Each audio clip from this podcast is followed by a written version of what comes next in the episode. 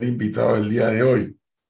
Don Martín Torrijos Espino, expresidente de la República y quien hoy, digo hoy no, sino en estos días, ya dijo, aspiro a volver a ser presidente de la República porque lo que estoy viendo no me gusta. Y en función de eso, ha llegado a un acuerdo con el Partido Popular que decidió efectivamente postularlo. Creo que nada más queda ahora por hacer el, el Congreso del Partido Popular para formalmente Martín Torrijos sea candidato a la presidencia de la República. Presidente, buenos días, bienvenido. Buen día, Edwin. Buen día, Leonardo, Flor, Elisa. Saludos a todos. Oiga, primero lo primero. Eh, bueno, su equipo nos manda aquí, porque nosotros tenemos en nuestra página web un segmento de voto 2024, donde todo lo que nos mandan las campañas lo estamos publicando allí. Y tengo que decir que el equipo suyo todos los días manda algo. Y todos los días indica que Martín Torrijos está recorriendo el país, reuniéndose con gente. ¿Qué le está diciendo la gente? Bueno, eh, dos cosas. Obviamente hay, hay un desencanto, hay un disgusto, hay preocupación, pero la parte, además de eso, la parte positiva es que las personas están con, muchos deseos de participar y de, efectivamente ser actores de su propio destino, de, de que los escuchen, que tienen ideas, que tienen propuestas. Y esa parte la rescato como algo muy positivo dentro de, un, momento difícil, eh, ese momento de pesadez que tiene el país. Pero eh, esa voluntad y ese deseo de, de, de no dejarse llevar por este mal momento es algo que anima y que se siente y se respira en muchas de las reuniones.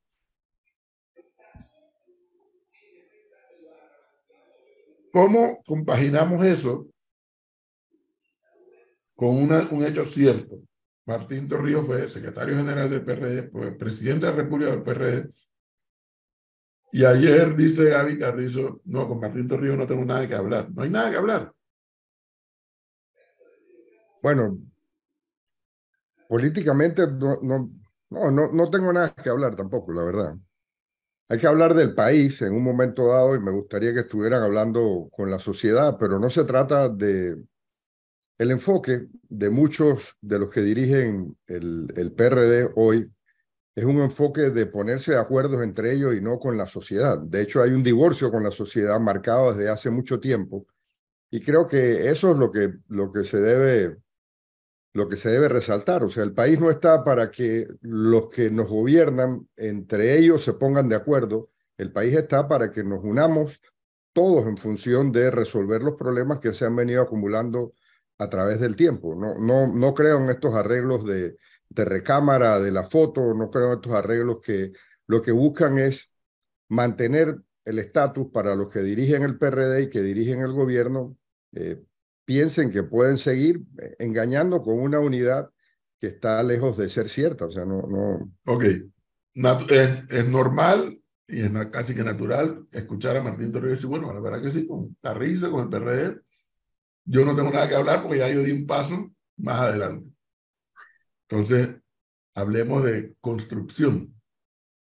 Y Martín Torrijos, que estaría dispuesto, por ejemplo, a hablar con estos grupos que se denominan independientes, para producir un proyecto, una, una propuesta.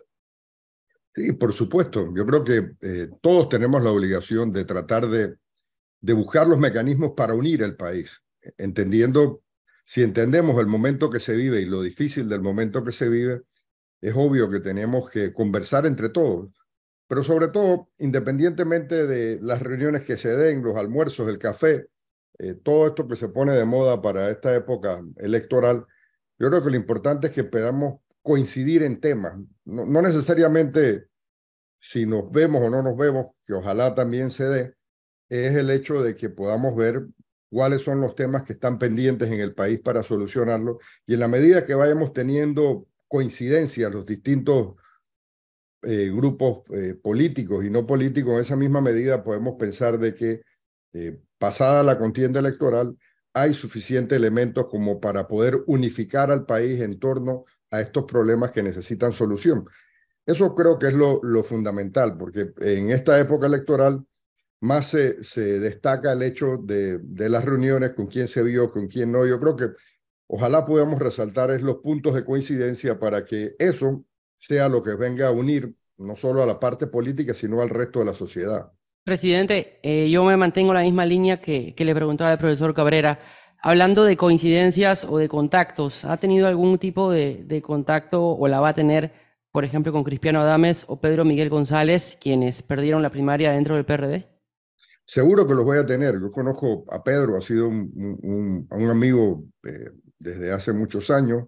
Eh, y, claro, son actores con los cuales me toca conversar y buscar algún grado de, de, comunicación. Y sí, sí lo voy a tener, eh, de seguro que lo voy a tener. Mire, expresidente, yo le cambio el, el, el tema porque me encuentro en la Asamblea General de la OEA en Washington. El presidente López Obrador dijo hace cuestión de semanas que la OEA no sirve para absolutamente nada y que ese organismo tiene que desaparecer. Muy cercano a lo que mencionaba el presidente Nicolás Maduro y lo que ha dicho Díaz Canel y el presidente de Nicaragua.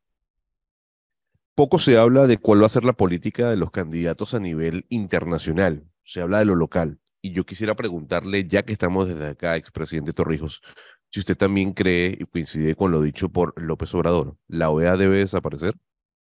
Mira, la OEA perdió credibilidad, la, OEA perdió, eh, perdió de alguna forma la confianza del resto de los, de, la, de toda la membresía de, de, la OEA y se necesitan mecanismos, pero que sean, se vean y se sientan como mecanismos imparciales que la OEA en muchos lados y en muchos momentos ha dejado de hacerlo. Por eso las críticas tan fuertes de muchos gobiernos sobre la OEA si pudiera existir una manera de recuperar una, una OEA que esté en función de toda la región, eh, habría que verlo, pues, pero coincido que en este momento la OEA no se ve como un mecanismo imparcial al servicio de, de todos los países eh, miembros de este continente, sino una OEA bastante parcializada, con agenda eh, y que de, dejó de ser un ente confiable para todos los miembros de, de, de nuestro continente.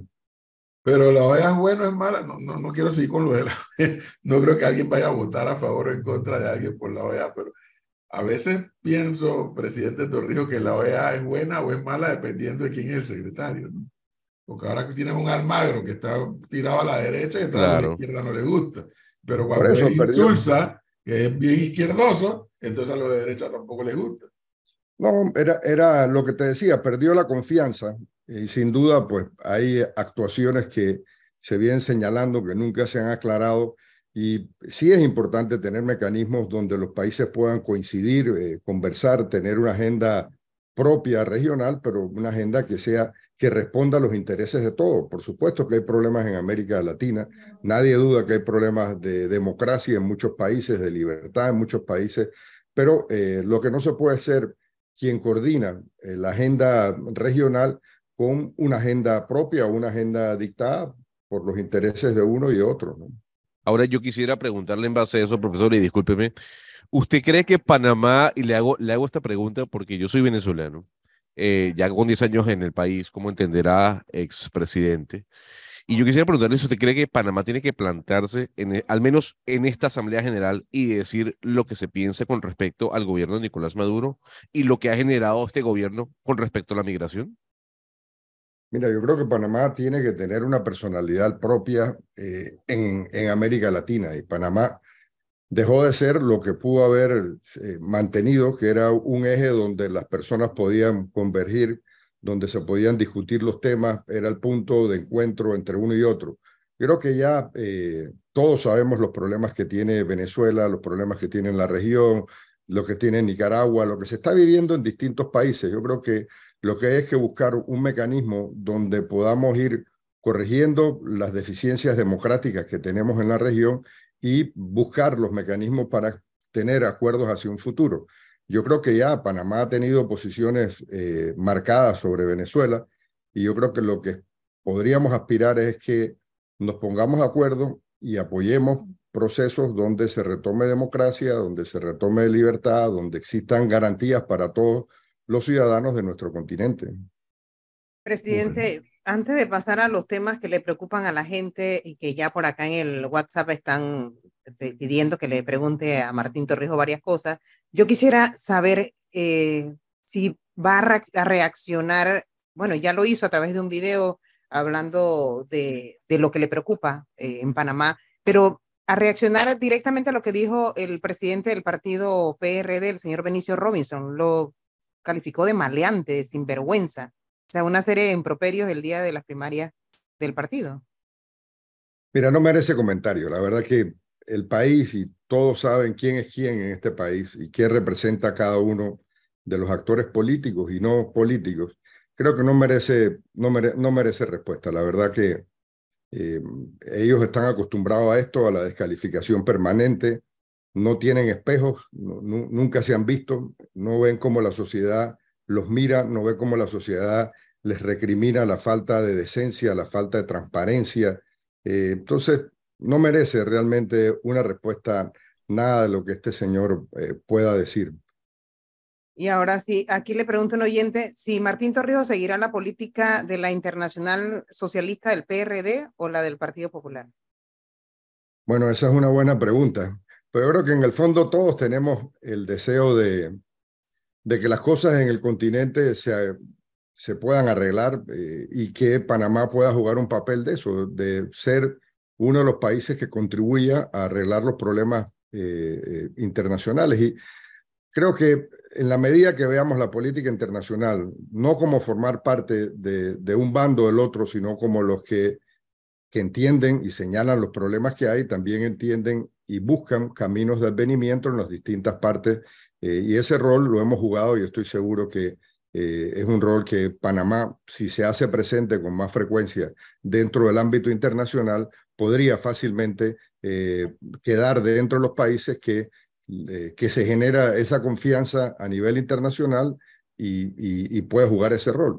A nosotros nos tocó ser parte del Consejo de Seguridad porque no había acuerdo entre dos países y los dos declinaron a favor de Panamá. Y así llegamos al Consejo de Seguridad porque estábamos presentes en el ámbito internacional, eh, no tanto en la conflictividad, pero sí generando la confianza entre los países. Panamá sabían de qué se trataba la política exterior nuestra, confiaban en la política exterior nuestra, era una política que eh, sin duda tenía personalidad propia, no era una política pegada a un bando o al otro. Ese es el papel que creo que Panamá le corresponde jugar en los próximos años.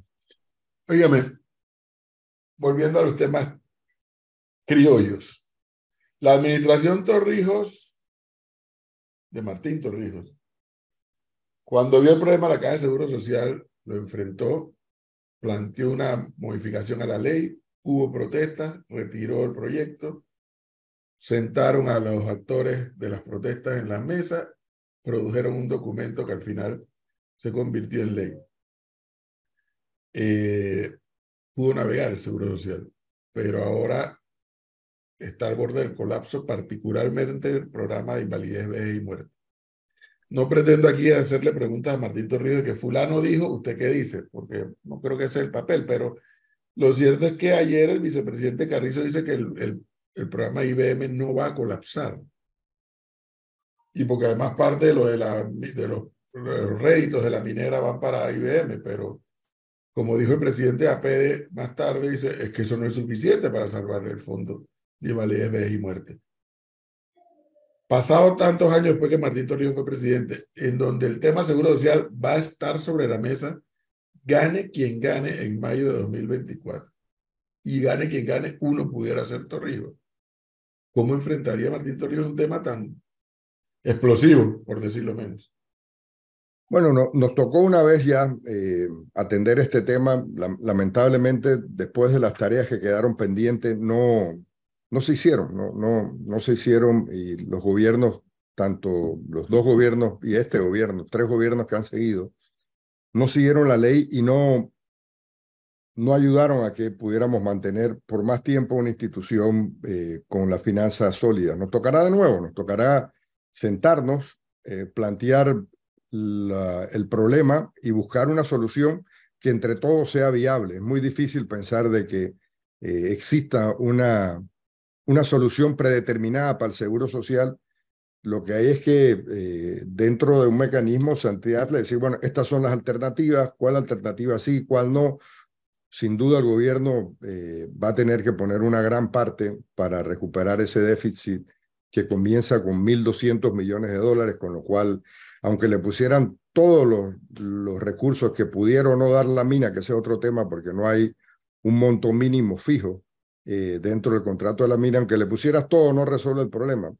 Y llega un punto que ni siquiera si utilizaras todos los fondos provenientes del canal, tampoco solucionas el problema. Entonces, eh, sin duda no es tan simple como lo han querido plantear el, el señor vicepresidente, eh, y es un problema muy complejo que, como tú dices, es un problema difícil, el cual el próximo gobierno no tendrá el lujo de la irresponsabilidad que tuvieron los tres gobiernos anteriores de dejar que se deteriorara la caja del Seguro Social incumpliendo la ley. Creo que en algunos casos quienes han administrado hasta podrían quedar con un tema penal por no haber seguido los dictámenes que dejó la ley, las normas y las leyes de la República cuando con mucho esfuerzo salvamos la caja, las finanzas de la caja del Seguro Social. ¿Aumentarían las cuotas y la edad de jubilación, Martín Torrijos? Es sentarse con toda la sociedad a ver cuál es la solución que sea viable. O sea, no, no hay una, llegar con una solución predeterminada no existe, ya, ya lo vivimos, es buscar entre todos cuál es la alternativa que la sociedad esté dispuesta a pagar en este momento. Pero, y pero a todo el mundo cuáles son las consecuencias. pero ahí lo que dice Flor es una de las soluciones que genera un debate, que genera protestas, que genera rechazo. Vimos a Manuel Macron aguantando un mes de protestas por la, el aumento de la edad de jubilación. Lo decía Luis Lacalle Pou en su momento hace tres, tres cuatro semanas. Esto nos, nos costó 15 años hacerlo, pero hay una realidad. La gente, la evolución de la vida ha hecho que la gente pueda vivir más. No podemos tener una edad de jubilación que nos cueste al Estado. Entonces, no le está respondiendo a mi compañera Flor. ¿Usted cree que una de las premisas o de los cambios debe ser aumentar la edad de jubilación? Gonzalo, ya yo pasé por ahí, no solo lo vivió Macron, lo vivimos los panameños hace 15 años, o sea, el ejemplo que tú me dices hoy fue el ejemplo que hicimos nosotros con mucha valentía como sociedad. No es tan fácil como decir, así, aquí hay un preenlatado que es la solución del seguro social. Es la viabilidad que tengan distintas alternativas y que la sociedad esté dispuesta a pagarlo. O sea, no te puedo responder porque hay que sentarse, plantearle a los grupos como lo hicimos en el pasado. Estas son las alternativas. Aquí sugiero una. Pero eso es producto de una sentada muy sincera con los distintos grupos. No creo que de antemano, por lo menos yo no lo voy a hacer, eh, alguien pueda plantearte, esta es la solución que resuelve los problemas. Cada país tiene distintas alternativas para ver y cómo resolver el problema. Entonces es muy difícil tener una respuesta, pero todo eso que tú hablas de personas que lo están haciendo ahora, nosotros lo pasamos. Nosotros nos sentamos, hablamos con los trabajadores, con los empresarios, buscamos una solución que fuera viable en ese momento. Y claro, de las soluciones viables están muchos parámetros que hay que, que hay que mirar, pero creo que hoy día no sería lo responsable plantearlo. O sea, nosotros, el ejemplo que tú estás hablando hoy de países que están enfrentando la problemática del seguro social, lo hicimos hace 15 años. O sea, para, para mí no es nada, lamentablemente, no es nada distinto a tal vez un poco más agravado por la cantidad de cifras y por lo que se generó a través de la ley 51 eh, pero bueno, nos tocará volvernos a sentar a replantearnos cuál es esa solución que podamos construir entre todos los panameños. Presidente, el contrato eh, con Minera Panamá ya está en la Asamblea Nacional y será debatido después que se conformen las comisiones. Esta semana la Iglesia Católica, los obispos de la Iglesia Católica expresaron su rechazo al contrato por diferentes motivos. ¿Cuál es la posición de Martín Torrijos respecto al tema de la minería y el contrato con Minera Panamá? Yo planteé que no estoy de acuerdo con, con, con este contrato. No estoy de acuerdo porque, eh, entre otras cosas, hay cesión de soberanía, no están garantizados los mejores términos para el país, falta un debate amplio sobre la sociedad, sobre el tema de minería, y creo que, eh, y siento que este contrato no representa los mejores intereses del país. Y por eso eh, me he manifestado que debemos votar en contra porque este contrato, entre otras cosas, va a seguir siendo un motivo de conflicto hacia el futuro. Solamente el hecho de que las utilidades del, o las regalías de, que cobra Panamá dependan de las utilidades de la empresa. Mire, eso nos pasa con Panamá Port. Teníamos 10% de, de, acciones dentro de Panamá Port, pero bueno, nunca declaró utilidades. Entonces, esto de depender de la contabilidad interna de la compañía es realmente, eh, no, no, no, no, se justifica que podamos tener esto. Pero además, poner dentro del contrato cómo se va a utilizar la plata, eh, también eh, me parece que, o sea, comprometer a las próximas ocho administraciones, cuatro administraciones, de cómo tendrá que utilizar la plata. Si hay una emergencia en el país, hay que volverse a sentar con la compañía para decirle que quieres utilizar la plata que es tuya como Estado eh, en, en, otra forma. Yo creo que hay temas ahí que son de, consideración, por lo cual no debe ser aprobado este contrato. No entiendo, este es obviamente usted y yo lo sabemos, y usted mejor que yo, que este es un tema nuevo para la sociedad panameña. Este tema de la minería es algo a lo que no, con lo que no estábamos los panameños familiarizados.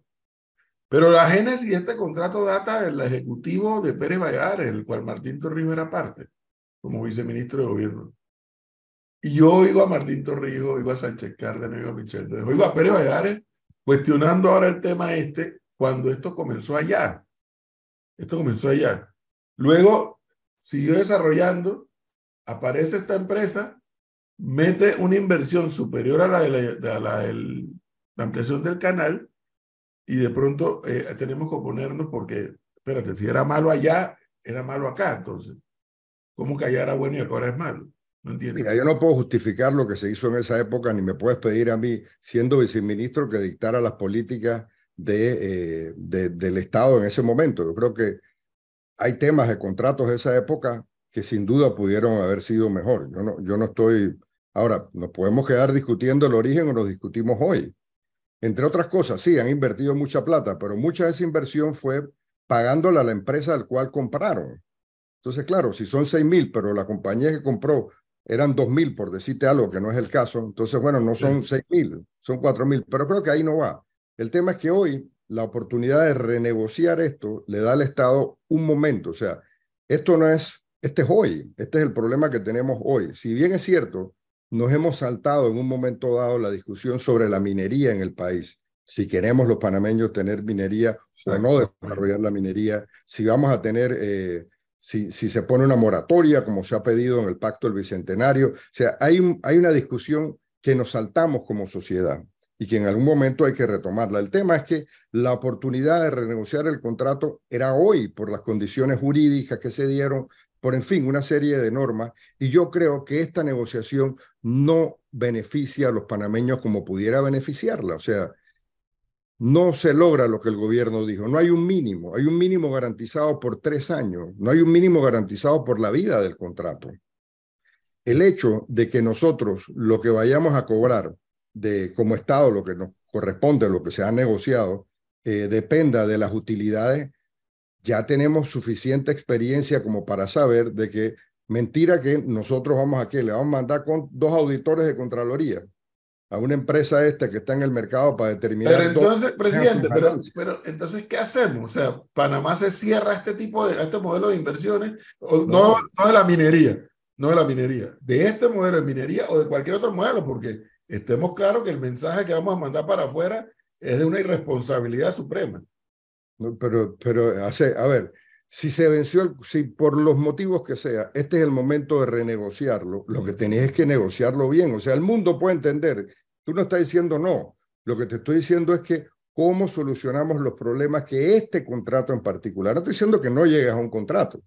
Ahora, es una irresponsabilidad sabiendo desde el primer día que este tema estaba pendiente y no haberlo abordado, tanto de la empresa como del gobierno porque todos sabían que ahí había un lío jurídico y unos decían, bueno, no, es que a mí yo llegué con este contrato, a mí nadie me lo puede cambiar. Los contratos se cambian. A mí me tocó cambiar el contrato de Panamá por cuando se había hecho una equiparación y logramos corregir un montón de cosas y ni siquiera era el momento donde el contrato se vencía, como la oportunidad que perdió este gobierno cuando se le venció el contrato a Panamá Port y lo cambiamos. Si no se cambiaran los contratos, todavía estarían los gringos en el país. O sea, los contratos sí se pueden cambiar. No es que le están escritos en piedra y que tenemos que estar condenados a recibir migajas cuando podíamos estar recibiendo mucho más.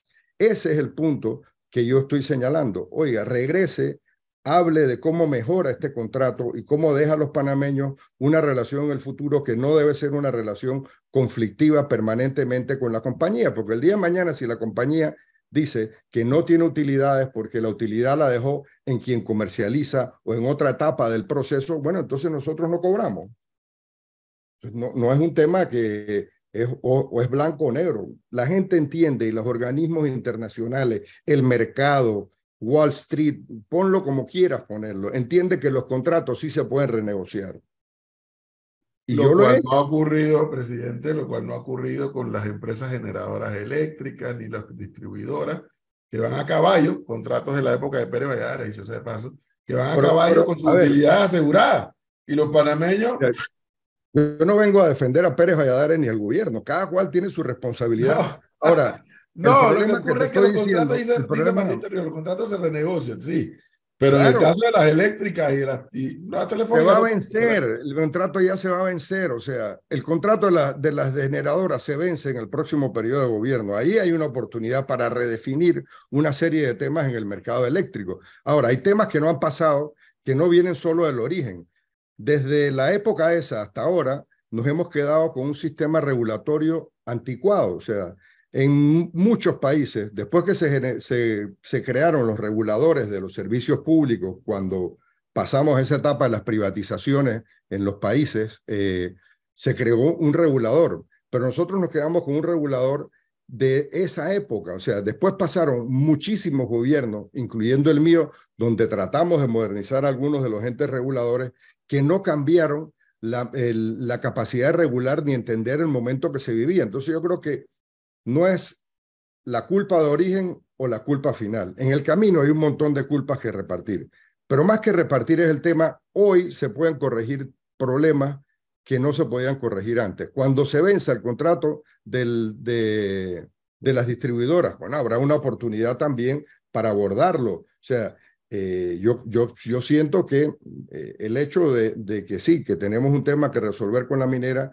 no quiere decir que, que el mundo se acaba si tú le dices, vamos a renegociar esto porque lo que hemos dejado es un enredo que al país no le va a servir hacia el futuro. Claro. A ver, expresidente, yo, yo poco he escuchado de las em, propuestas económicas que tienen los candidatos o precandidatos para el 2024. Y es una realidad hay que trabajarlo así. El expresidente Ricardo Martinelli vivió ese apogeo económico por los commodities y también por el país que usted dejó. Y eso es una realidad también por los commodities que ayudaron un poco a las finanzas, no solo de Panamá, sino del planeta. Pero hoy en día la realidad económica global es completamente diferente y la de Panamá también. Y usted y yo sabemos que la deuda pública de Panamá está cerca del 65% frente al Producto Interno Bruto, que es altísimo para un país como el nuestro y el déficit fiscal sigue creciendo. La pregunta es, para Martín Torrijos, ¿cómo se debe reducir la deuda pública de Panamá frente al Producto Interno Bruto? Que no se nos vaya el 65% de la platica en pagar deuda.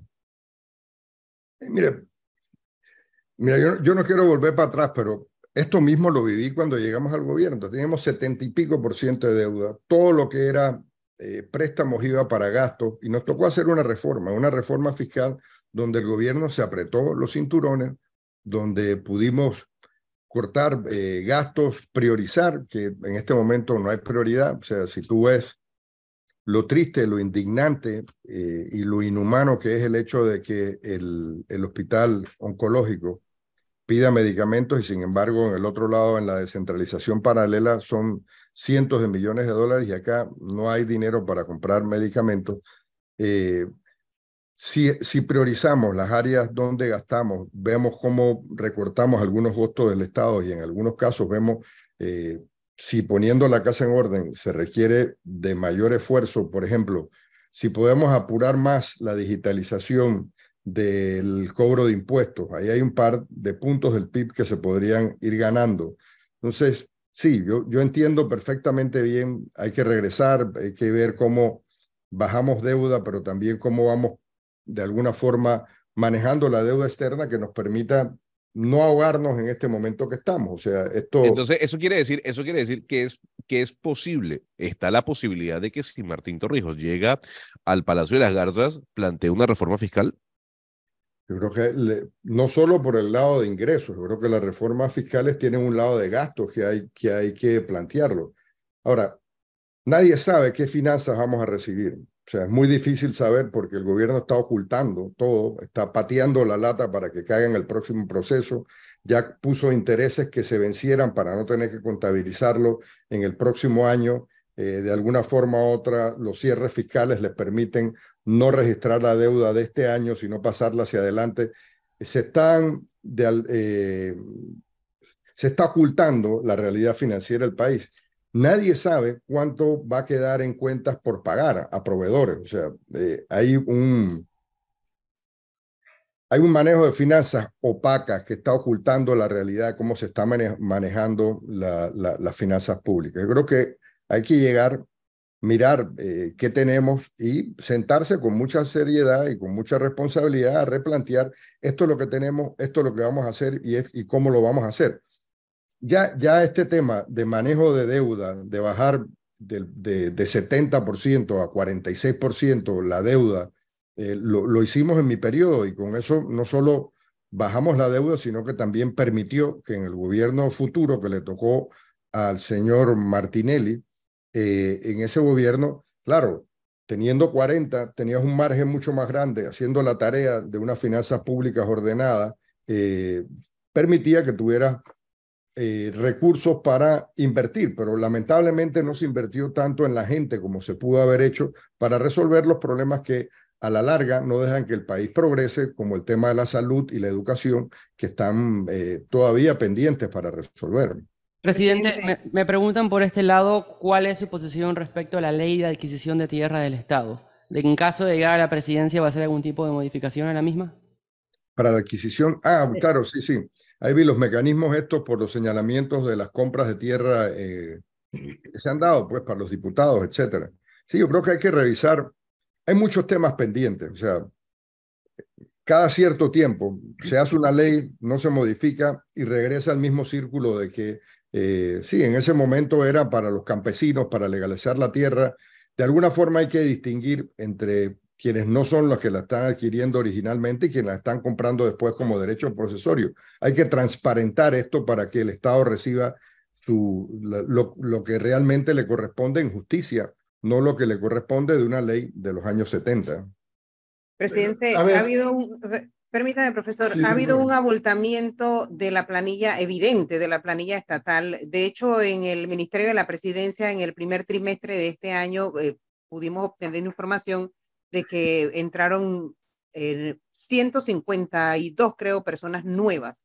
¿Qué va a pasar con toda esa gente si usted llega, bueno, con ellos y con los otros que estén en otras instituciones del Estado, si usted llega a ser presidente de la República? ¿Va a sacar Mira, toda esa cantidad de gente que quizás no es necesaria?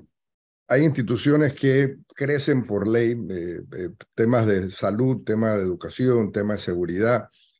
Yo creo que hay que redefinir el tamaño del Estado, pero eh, Esperemos, pues, o sea, esperemos, no, no hay duda que la planilla estatal se ha manejado como una visión política de la necesidad política de este gobierno de tratar de, de reelegir al señor Carrizo, eh, pero el, el, el tema es, hey, pongámonos de acuerdo dónde están los gastos, dónde debe ir más inversión, cuáles son las inversiones prioritarias. Eh, Flor, no, no, no, no creo que sea eh, que tenga una respuesta hasta que no podamos ver efectivamente el tamaño real del Estado que necesitamos. Pero cuando yo escucho esta respuesta Martín Torrijos y la anterior, no recuerdo la pregunta que creo que fue Gonzalo que la hizo, Martín Torrijos percibe que no tenemos los panameños, incluyéndolo al mismo usted, no tenemos los panameños información de la finanza del Estado clara. No, no, para nada, para nada. Eh, cada día nos enteramos de, de, temas que pasan, este tema de, de haber alargado el periodo para, para el cierre fiscal y que beneficie para poder cumplir la ley de, de responsabilidad fiscal, eh, de alguna forma u otra, la necesidad y el desorden que se ha venido generando en las inversiones. Mira, te, cuento algo. Cuando se inició la licitación del hospital de, del oncológico, del nuevo oncológico, que es un tema sin duda muy sentido, muy necesario, el cual nos hemos comprometido, se, se anunció sin tener fondos, o sea, una irresponsabilidad única, pero ya eh, se hizo, luego se pelean, la tumban, no la tumban. Eh, es, el año de, donde se hacen contratos sin plata y, son años muy peligrosos. Yo creo que no hay una información certera de lo que está pasando. Este gobierno, por cumplir con lo que acordado en la ley de responsabilidad fiscal, está tratando de dejar minada, no, no está tratando, va a dejar minada las finanzas públicas hacia el futuro y habrá que en algún momento dado revisar muy bien todo lo que se está haciendo. ¿Qué va a hacer con la autoridad de aseo? Ayer nada más conocimos que el gobierno está contratando tres empresas por un año para hacer la tarea que la autoridad de aseo no ha podido hacer.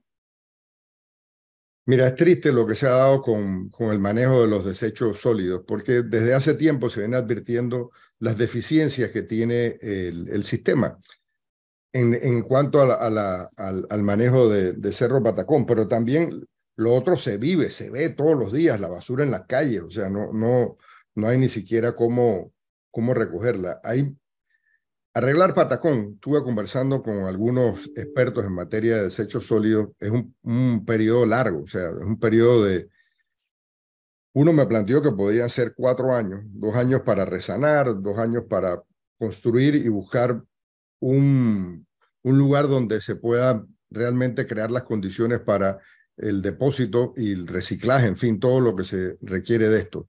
Hemos estado viendo distintos modelos para el tema de la recolección. Uno, que puede ser vía los gobiernos locales que ayuden dentro de un sistema de, de recolección. Esto es fortaleciendo descentralización, no la descentralización que estos tienen, sino la descentralización donde haya recursos, competencia, pero sobre todo transparencia en el manejo de esto. Y de esa manera, algunos de los que nos están, eh, con los que hemos estado conversando, asesorándonos, plantean que de esa manera, más cercana a la comunidad, se puede también hacer un esfuerzo para que la gente coja responsabilidad, por ejemplo, en el tema de reciclaje.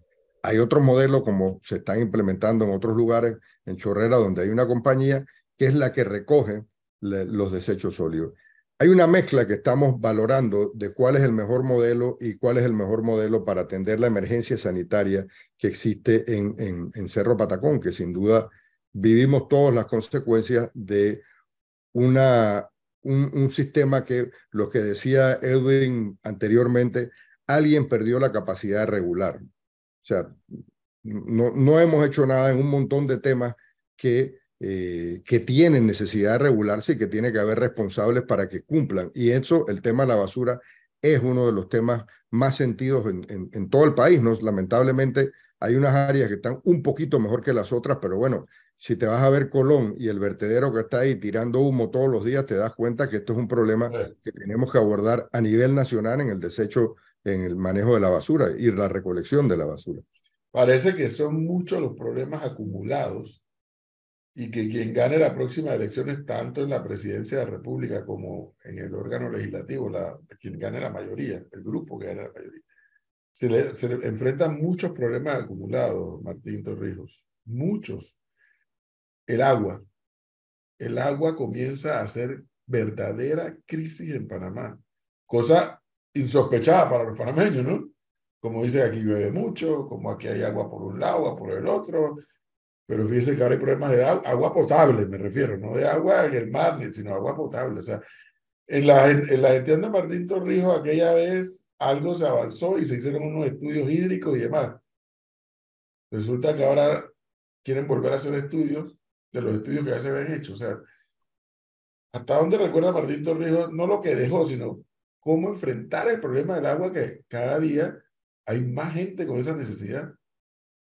Mira, en el tema del agua hay temas de, a ver, no hay justificación para que no tengamos agua, la verdad. O sea, independientemente de, de, de quién, de la repartición de culpas, que hay culpables y hemos demorado mucho tiempo en reaccionar, de obras que se licitaron y quedaron pendientes. Eh, la última planta potabilizadora que se creó en este país la hicimos en mi gobierno, o sea, hace 15, 20 años atrás. Necesitamos un manejo adecuado de las aguas. Este tema del, del fenómeno del niño nos va a afectar, eh, ya nos está afectando, pero lo que se prevé es que tengamos, por ejemplo, seis meses muy secos y seis meses de lluvia, de intensa lluvia en unos lugares, de otras de lluvia menos intensa. Viendo algunos estudios y conversando con, con algunos expertos, dicen que para el área de Chiriquí y el área de Bocas del Toro va a llover, pero va a llover menos. Eso genera un problema en electricidad por las hidros que tenemos allá, genera un problema para la agricultura. Eh, en el área de Chepo y Darien va a llover más, va a ser torrenciales. En la provincia de Azueros también las lluvias van a ser menos, pero cuando lleguen van a ser muy fuertes, con lo cual nos obliga a tener un, un manejo adecuado. Esto es ya, o sea, esto va a pasar el otro año. Y el gobierno, por ejemplo, lo que debería estar haciendo es una contratación directa para que sea un estudio de, de geohidrográfico para saber, entre otras cosas, dónde están y cómo están los depósitos de agua subterránea o las fuentes de aguas subterráneas profundas que hay en el país. Hay estudios muy viejos y allí puede haber una solución de corto plazo mientras se termina la construcción de, las, de la ampliación de potabilizadoras que se han anunciado a través de la ACP. Entonces, eso debería ser un estudio que además no es mucha plata, no, no, no son los 50 millones que pueden gastar un... Presidente, Río Indio, usted lo recordará. Sí, sí. estudiado. Después querían estudiar también eh, coger agua de Bayano. Lo cierto es que al día de hoy ni lo uno ni lo otro. Claro, y, y, vuelvo y repito, ahí es el tema de dónde podemos ver, dónde dejamos de actuar, en qué administración dejamos de actuar, en qué manejo del ACP. Pero más que la pelea de esa, o la discusión de esa que, seguro se va a dar, yo creo que la importancia es ponernos de acuerdo qué vamos a hacer ahora. Debemos tener un instituto de agua que trabaje coordinadamente, o sea, agarrado de la mano con la ACP para resolver el problema del consumo de agua humano y el consumo de agua para el tránsito del canal y el consumo de agua que se requiera para la agricultura. Panamá no puede ser un país que no tenga una institución que maneje de manera eh, bien precisa, muy eficiente el tema del agua y las próximas inversiones que se va a ver, que se vamos a tener que hacer como país, no solo por el tema del canal, sino por el tema del consumo de agua humano, es, va a ser agua. O sea, es un tema que hoy no se está viendo, pero en los próximos años vamos a tener que invertir muchísimos millones de dólares en un manejo adecuado de las aguas. Creo que llegó la hora de que podamos eh, tener un programa de agua a nivel nacional, una institución que cubra no solo el abastecimiento de agua, sino ese manejo de agua. Hay proyectos ríos que se tienen que tomar, se, se tienen que retomar, si no se van a seguir inundando los pueblos y no va a haber agua para la agricultura. Lamentablemente, Ríos de Tonosí nació mal, pues, porque era la época donde todo nacía con el bautismo de la corrupción. Pero son proyectos que son necesarios si queremos tener una agroindustria que pueda prosperar, que genere empleo, que genere riquezas, buscando no solo la, seguridad alimentaria de los panameños, sino también las posibilidades de ser autosuficiente en unas áreas, pero también tener la capacidad de exportar. Entonces, lo que tú hablabas, es la hora de sentarse en la mesa y redibujar el país. Y para esto se requiere la experiencia, la capacidad de sumar a los mejores panameños, no importa de qué partido venga, la necesidad de unificar al país en, en, en torno a estos problemas que se vienen acumulando y que no los resuelve un Mesías. No existe un Mesías. Existe un, podría existir un liderazgo que unifique, que genere confianza, que no vivamos de sobresalto en sobresalto, de pelea en pelea, para que podamos realmente enfocarnos a lo que los panameños nos interesa. El tema del agua es uno de esos temas donde tenemos que dedicarle muchísimos recursos los próximos años. Tenemos que diseñar una nueva institución que vele por el problema hídrico del país que tiene que estar agarrado de la mano, eh, porque la ACP ahora no puede ser que el problema del consumo humano es un problema del país y no, del, y, no, de, y, no es un problema que tengamos que ver en conjunto. No, no, espérate. Este problema es, sí, efectivamente, no puede ser que vamos a llegar a una competencia que si es los tránsitos por el canal o el consumo de los panameños, hay que resolverlo.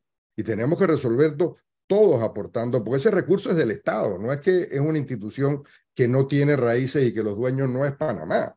Entonces, esa tarea de ponernos de acuerdo, no enfrentarnos, la ACP no puede ser la, o verse como la caja menuda o, o, o quien entrega solamente plata, tenemos una responsabilidad con el país que tenemos que hacerlo cada cual salvaguardando su rol, pero entendiendo que el país reclama de un momento difícil donde el entendimiento, la priorización, la nueva institucionalidad que hay que construir no se puede demorar. No se puede tener una institucionalidad que no funcione en materia de salud. O sea, este tema que realmente duele ver lo que pasa con el oncológico, lo, lo, lo tengo muy cerca, veo las horas de la madrugada donde tienen que llegar gente del interior. No puede ser que no tengamos otro hospital, por lo menos en el interior, que ayude a que no se esté congestionando este hospital oncológico, pero cuando se habla que se va a hacer, que sea real, o sea, que no sea la ilusión perversa que crea este gobierno anunciando obras para los cuales no tiene plata o que se atrasan peleándose entre los socios de ellos, de las empresas constructoras, a ver a quién se lo adjudican. Ese momento en seriar el país, de que tengamos un país que sea capaz de hacerle frente a construir una nueva institucionalidad, es el momento que nos están convocando estas elecciones. Y por eso creo que más que resaltar las diferencias, más que llegar enconando el ambiente sobre posibles soluciones de distintos temas, es el momento que hey, replanteemos. Esto se necesita y esto requiere de un entendimiento nacional para lograrlo, porque necesita continuidad a través del tiempo. El problema del agua no se resuelve en una administración, pero se comienza a resolver en la próxima administración. Es poner de acuerdo a los actores nacionales para que entendamos de que efectivamente llegó la hora de que Panamá sea, así como hablamos de Israel, así como hablamos de los países que han podido resolver sus problemas del agua, yo espero que Panamá sea ese país ejemplo de cómo podemos manejar el agua y que el agua nos alcance efectivamente en un país donde abunde el agua, pero en los lugares equivocados nos alcance para que podamos cubrir las necesidades básicas que tenemos. Ahora, para hacer todo esto que Martín Torrijos hoy nos ha planteado y muchos otros temas más que ya se nos, nos alcanzó el tiempo y no tenemos más para seguir preguntando. Para hacer todo eso que Martín Torrijos ha dicho hoy, y, y vaya usted a saber de cuántas otras cosas más en otros temas, tiene que ganar las elecciones. Hay quienes insisten al día de hoy en decir, si no hay alianza, nadie gana y gana, según, según dicen las encuestas, Martinelli si Martinelli es candidato. Si no hay alianza, no hay nada que hacer. Bueno, eso es una opinión que yo la escucho. No es que no la comparto, pero yo digo, espérate, todavía falta un tramo por recorrer a ver qué va, qué va a pasar. Eh, pero por otro lado, y no voy a hablar de algo que Martín Torrijos sabe, tú puedes ser candidato a presidente, puedes tener opción, pero tú, o sea, la persona que sea candidato a presidente, necesita buenos candidatos a representantes de corregimiento, buenos candidatos a alcalde, buenos candidatos a diputados, porque hay una simbiosis de que de arriba manda voto para abajo y, para, y de abajo manda voto para arriba. En ese tema político electoral, ¿por dónde va Martín Torrijos? Alianzas, posibilidades. Si no, eh, capacidad de estructurar candidaturas a puesto de elección en, la, en los siguientes niveles se sabe que el Partido Popular es un partido mínimo, no, no tiene una estructura como la que tendría el PRD, el panameñismo, Cambio Democrático, incluso RM, con, con toda esta estructura de, de cantidad de gente que tiene. Eh, ¿Cómo va a ser Martín Torrijos? Mira, estamos construyendo en paralelo varios temas. Sin duda, siempre hay que dejar un espacio abierto para las alianzas, porque es importante. Eh, pero las alianzas, vuelvo y repito, no solo en función electoral o electorera, sino en función de de esto, de unificar al país hacia la construcción de ese Panamá más justo, ese Panamá posible, que queremos mucho, que estoy seguro que ustedes, ustedes también. Esa posibilidad está ahí, se va a dar en, el mes de septiembre, eh, pasada este eh, proceso de primarias y postulaciones. Y por otro lado, también estamos construyendo una base de una oferta electoral que tenga la oportunidad de competir, porque efectivamente, eh, con el Partido Popular y mi candidatura, ese esfuerzo de generar organización, que sí requiere una organización mínima para las elecciones, sí requiere también de tener la capacidad de tener una oferta, una oferta electoral lo más completa posible. Yo estoy seguro que eso lo vamos a lograr con el Partido Popular, porque nosotros nos vamos a, preparar para efectivamente ganar las elecciones con una oferta electoral eh, que vaya acorde con lo que estoy planteando eh, no, no, se trata de abrir espacios ahora para gente que tenga problemas jurídicos, en fin. Se trata de que podamos tener una oferta electoral competitiva, atractiva y que ayude a ganar las elecciones. Eso se está haciendo en paralelo. A la misma vez que estamos recorriendo el país, que estoy conversando con muchos sectores, tener la oportunidad de replantear este Panamá posible, este Panamá que queremos, eh, también nos obliga a tener la responsabilidad de, en la parte política, como bien señalaba Edwin, eh, tener esa oferta electoral. Y ese proceso se está dando, está avanzando, está avanzando eh, tal vez con menos, eh, con menos luces que, que, en otros lados, pero eh, sí vamos a tener un efecto electoral responsable, acorde con lo que le estamos planteando al país y que nos ayude a que efectivamente esta voluntad que se ha venido sumando, que la cual agradezco, hemos crecido mucho hace tres meses y, y qué sé yo, tres meses eh, y una semana, no creo que llegamos a tres meses y medio, anuncié mi candidatura, eh, pude salir eh, y ahora con el Partido Popular el 16 de, del próximo mes haremos el Congreso ya para oficializar mi candidatura. Pero en esos tres meses yo creo que hemos avanzado mucho en, en materia de suma de voluntades, suma de personas que están entrando dentro de la organización y eso nos permitirá tener una oferta electoral eh, bastante completa. Creo que se van a sorprender de la cantidad de representantes, alcaldes y diputados que vamos a ofertar y yo creo que el partido, a través del Partido Popular, vamos a tener una expresión, hombre, no, no estoy diciendo que va a ser mayoritaria, pero una presencia dentro de los gobiernos locales, la Asamblea y... Eh, ¿Tendrá Martín Torrijos en esa oferta electoral en su radar, junto con el Partido Popular, a gente que no sea del PRD, porque usted lo sabe, como lo sé yo, que eso es lo que se está comentando en la calle. Es que Martín nada más va a depender del PRD y de más nadie. Uy, con el cariño que me tiene la dirigencia del PRD, si dependo de ellos, te puedes imaginar en qué carrera estaría. Pues. No, mira, no es una jugada del PRD. Pero además, cuando yo goberné y gobernamos con, con el Partido Popular, ya se está determinado que gobernamos con los mejores. Personas como Rubén Blades, que no pertenece a ningún partido político, entró y trabajó cinco años dentro de mi gobierno. El hecho de no tener y no estar corriendo eh, bajo la bandera del PRD, sin dejar de ser PRD, pues yo soy PRD, eh, no quiere decir que no tenga la capacidad de sumar a los mejores. Por el contrario, ahora tengo la mochila, el peso del partido, lo que significa, el, el peso, lo que significa en este momento un gobierno indolente y, y, un partido, una dirección del partido bastante indecente, nos permite a nosotros no tener esa carga de velar por con quién vas a gobernar. O sea, yo, yo no sé qué pasó en este gobierno y por qué escogieron a los que tienen el gobierno, si eran compromisos políticos antes de llegar, si eran compromisos con algunos dirigentes de la Asamblea, que son los que han quedado mandando en este país.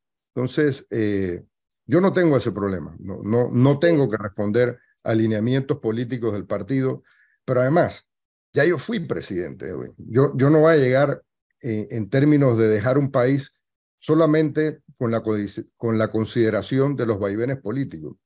Realmente a mí me interesa la transformación de este país. Si Dios me lo permite y puedo llegar a la presidencia, no va a ser para dejar lo que tenemos, no va a ser para administrar lo que ya no es administrable porque este modelo realmente se acabó, se agotó es para que podamos juntos diseñar ese nuevo país. Y efectivamente, ese país requiere de tener la voluntad y la capacidad de sumar muchas voluntades a la vez, porque los problemas que nos están agobiando son grandes y son muchos y son variados. Oiga, ¿y qué va a hacer con eh, el señor Ramón Ashby, que lo vimos eh, cuando usted se presentó, con, presentó sus aspiraciones a, a presidente de la República? Recientemente ha sido condenado ya en firme por peculado. O sea, esa gente probablemente o personajes como él le harían daño a su campaña. ¿Qué haría usted con Ramón? claro, yo, yo he dicho que nadie está por encima de la ley y eso incluye a, a personas que con las cuales tengo una relación personal. Yo soy amigo de Ramón Ashby, de su papá, de él, de su hijo, pero esto no implica que él tiene una responsabilidad dentro de mi campaña. Eh, él, como cualquier otro que tiene un amigo que corre un cargo, lo, lo, me está apoyando, pero a nivel personal no me está apoyando con un cargo dentro de la campaña electoral. Y él sabrá no solo dar las explicaciones, sino también poner los recursos. O sea, él, por lo que entendí, es que tiene, tiene otros temas, recursos pendientes, pero bueno, eso, vuelvo y repito, mi gobierno no va a ser un gobierno para proteger a nadie. Yo reitero mi amistad personal con Ramón Ashby, no la voy a negar, no la voy a ocultar. Pero eso no quiere decir que de alguna forma u otra voy eh, a que no se cumpla la ley o que personas que pueden tener una cercanía a mí no cumplan con lo que dicta la ley y la justicia. Bueno, don Martín Torrijos, gracias por este tiempo que nos ha dado, muy amable. Muchas gracias a ustedes. Que esté bien.